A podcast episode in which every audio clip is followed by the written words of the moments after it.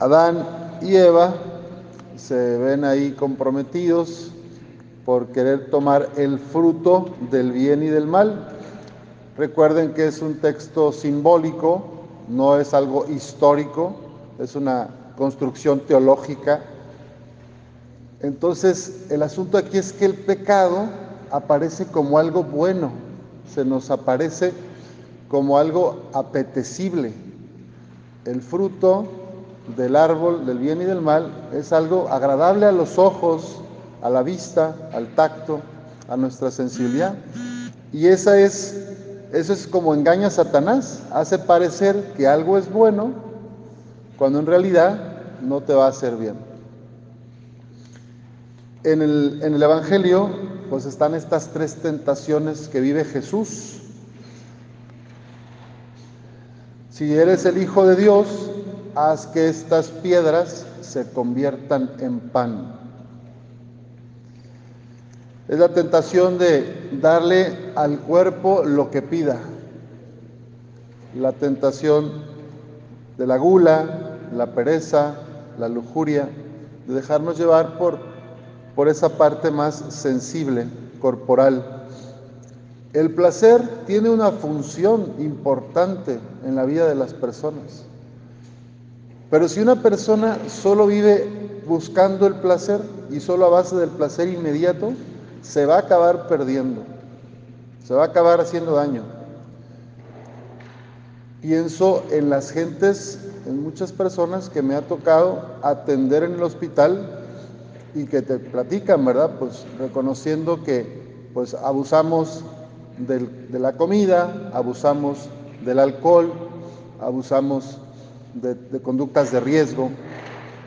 Y de lo más duro que me ha tocado ver en tres años ya casi de sacerdote es hombres, sobre todo hombres con cirrosis hepática, que literal están vomitando sus órganos internos, este, sangre y, y el hígado, lo van sacando. Y bueno, uno dice, ¿qué pasó, verdad? Tan joven esta persona. Pues el daño es grave por el abuso, ¿no? Entonces el cuerpo es importante, es nuestro vehículo, pero si todo el tiempo le quiero dar placer, generar esto, eh, dopamina, serotonina, oxitocina y, y darle siempre lo que pide, pues acaba siendo contraproducente. No solo de pan vive el hombre, sino de toda palabra que sale de la boca de Dios. ¿Cuál es el remedio que nos ofrece la iglesia ante la tentación del placer por el placer, del hedonismo, de la satisfacción inmediata? Pues el camino de Cuaresma nos propone el ayuno. El ayuno es un arma eficaz que nos va a ayudar a ganar libertad, a tener más margen de reacción ante las tentaciones. El que les habla es muy débil con las donas de chocolate. Si me ponen una dona de chocolate, no la puedo dejar ahí completa, me la como completita. Hay unos padres que la parten de la mitad, pero yo me la acabo toda. Y si me ponen dos, me comería las dos. Entonces yo necesito ayunar de donas de chocolate, por poner un ejemplo.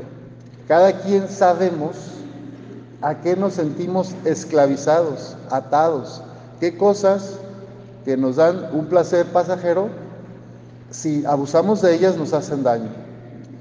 Y bueno, ya después de los 40 nada es igual, ¿verdad? Con, si te cenas ocho tacos en la noche, pues a ver cómo descansas, a ver cómo duermes. ¿verdad? Ahí anda uno sentado con la agrura y por más pastillas de omeprazol que te tomes, no es lo mismo que cuando tenías 20. ¿no? Pues es buen momento de cuidar nuestro cuerpo, de amarnos, porque es el vehículo que Dios nos da para dar amor, para servir a los demás. Y si yo descuido mi cuerpo, pues voy a dañarme a mí y también dejo de hacer bien a los demás. La segunda tentación que nos presenta el Evangelio es cuando le dice el diablo a Jesús, si eres el Hijo de Dios, tírate desde aquí arriba. Desde la... Al fin y al cabo, unos ángeles van a venir a servirte porque el, el, chamuco es muy listo, le cita las escrituras a Jesús, como diciendo, yo sé las escrituras de, de tu fe, está escrito que los ángeles del cielo vendrán y te tomarán en sus manos y no dejarán que tropieces, no dejarán que nada te pase. Entonces, si eres el Hijo de Dios, tírate. Esta es la tentación de la soberbia, de sentirte más que los demás. Al cabo yo soy hijo de Dios, yo hago lo que quiero y no tengo consecuencias, porque vienen mis ángeles y me defienden. La tentación de ponerme por encima de los demás, la ira, también la ira, es la tentación de querer dominar a los otros, asustar, meter miedo. Se le atribuye a Maquiavelo esta frase, ¿no? De, es mejor que me tengan miedo a que me amen. O sea, que a los políticos eh, en, algún tiempo han seguido esto. Prefiero que me tengan miedo a que me amen. Y así tienen controlado a un país. Es el caso de los dictadores, las dictaduras. No es que los amen, es que tienen, miedo, porque el que dice algo distinto al gobierno, este, lo apresan, lo torturan, lo matan. Entonces, muchas dictaduras son prosperado no porque esté de acuerdo toda la gente con el dictador y le ame, sino porque le teme, le tiene mucho miedo. Y eso ha funcionado en muchos países y luego pues ha caído, ¿verdad? Eh, porque los tiranos pues tarde o temprano caen. ¿Cómo vencer la tentación esta de la soberbia, de querer imponer nuestros criterios a los demás, de creer que yo siempre tengo la razón? Pues la cuaresma, la iglesia nos ofrece el remedio de la oración. La oración, para no querer que Dios haga lo que yo quiero, lo que a mí me place. Que a veces parece que rezáramos así, ¿verdad? Hágase, Señor, mi voluntad en la tierra como en el cielo. En vez de decir, hágase tu voluntad, yo quiero que Dios haga lo que yo le digo. Pues esa es una tentación grande que todos tenemos alguna vez que Dios esté a mi servicio, como Jesús quería que los ángeles estuvieran al servicio. Eso quería Satanás. Y Jesús le responde, ¿verdad? No tentarás al Señor tu Dios. Es bueno reconocernos criaturas, necesitados de Dios. Nosotros no somos Dios. Y la oración nos ayuda a reconocer nuestra verdad, que es la, la realidad de ser hijos, de ser hijas de Dios. En la oración podemos identificar nuestra voluntad con la de Dios, en vez de querer imponerle a Dios mi voluntad y decirle lo que tiene que hacer. La oración nos ayuda a salir de la autorreferencialidad, del egoísmo. La tercera tentación que vive Jesús en el desierto es cuando el chamuco lo lleva a un monte muy alto y le dice, te daré todo lo que ves, todos estos reinos, si te postras y me adoras. Esta es la tentación de la avaricia, de la acumulación, del tener, de querer tener muchas cosas pensando que ahí está la felicidad. También relacionada está la envidia, el dolor o el coraje que da cuando veo que otro le va bien, que otro tiene más cosas. Pues esa es la misma tentación asociada, la codicia de riquezas, el afán por poseer.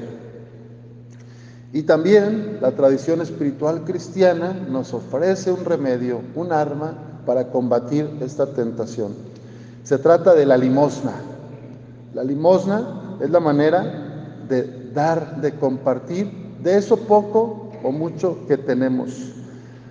Reconociendo que el tener y el acumular no te da la felicidad. El marketing la publicidad, la propaganda y todo lo que nos invade en los medios nos hace creer que teniendo una casa, un auto, ropa de marca, o ir a tal restaurante o a tal playa, te va a hacer feliz, te va a hacer pleno. Pero las cosas en sí mismas no te dan la felicidad. Lo que nos hace felices son las relaciones humanas, el trato fraterno con los demás, el saberme amada y poder amar, el saberme amado y amar a los demás. Por eso no nos extraña que en Estados Unidos, que en general hay una buena economía, hay lugares muy pobres también, pero, pero hay tantos jóvenes que tienen la vida resuelta económicamente y adultos y se pierden en las drogas, se enganchan también en delincuencia o de plano se suicidan. Además, pues si no lo saben, Estados Unidos es uno de los países que más ansiolíticos y antidepresivos consumen en el mundo. O sea, donde hay prosperidad económica y todo lo económico está resuelto, no es seguro la felicidad, porque la felicidad no depende de lo material. Entonces el tener, el acaparar, el acumular, no te hará feliz. Lo que te va a hacer feliz es compartir. Y no solo dar cosas, sino darte a ti misma, darte a ti mismo a los demás. Eh, hay más alegría en dar que en recibir. Por último, decir que a mí me pasa a veces que digo, ay Señor, ¿por qué inventaste las tentaciones? Pues nos hubieras puesto el camino más parejito y así pues ya nos salvamos bien fácil, ¿verdad? Pues San Agustín, muy listo, San Agustín escribió algo así, diciendo las tentaciones son necesarias y siempre tendremos que enfrentarlas en, algún, en toda la vida, porque sólo así podemos mostrar que realmente amamos a Jesús, que realmente queremos amar a Dios. Si todo estuviera sin problemas, entonces estaríamos como, como robots automáticos, no habría libertad para elegir. Cuando hay tentaciones podemos elegir qué queremos de verdad, si de verdad amamos y queremos estar con Dios o si preferimos comernos la manzana sabrosa del árbol del bien y del mal. San Agustín tiene una frase que dice algo así, nuestra vida en esta peregrinación no puede estar sin tentaciones, ya que nuestro progreso se realiza precisamente a través de las tentaciones. Y nadie se conoce a sí mismo si no es tentado. Ni puede ser coronado si no ha vencido. Ni vencer si no ha combatido. Ni combatir si no es tentado. Sabemos que nunca luchamos solos y que Jesús nunca permitirá que seamos tentados por encima de nuestras fuerzas. Y si tenemos la desgracia de caer, tenemos el sacramento de la reconciliación como un remedio. Así que ánimo en esta cuaresma para todos es un buen tiempo para reconocer las formas en cómo lastimamos a los demás, a nosotros mismos y nos separamos del corazón de Dios. Que Nuestra Señora nos ayude a reconocer esto y podamos reconciliarnos y ser cada vez mejores cristianos. Así sea.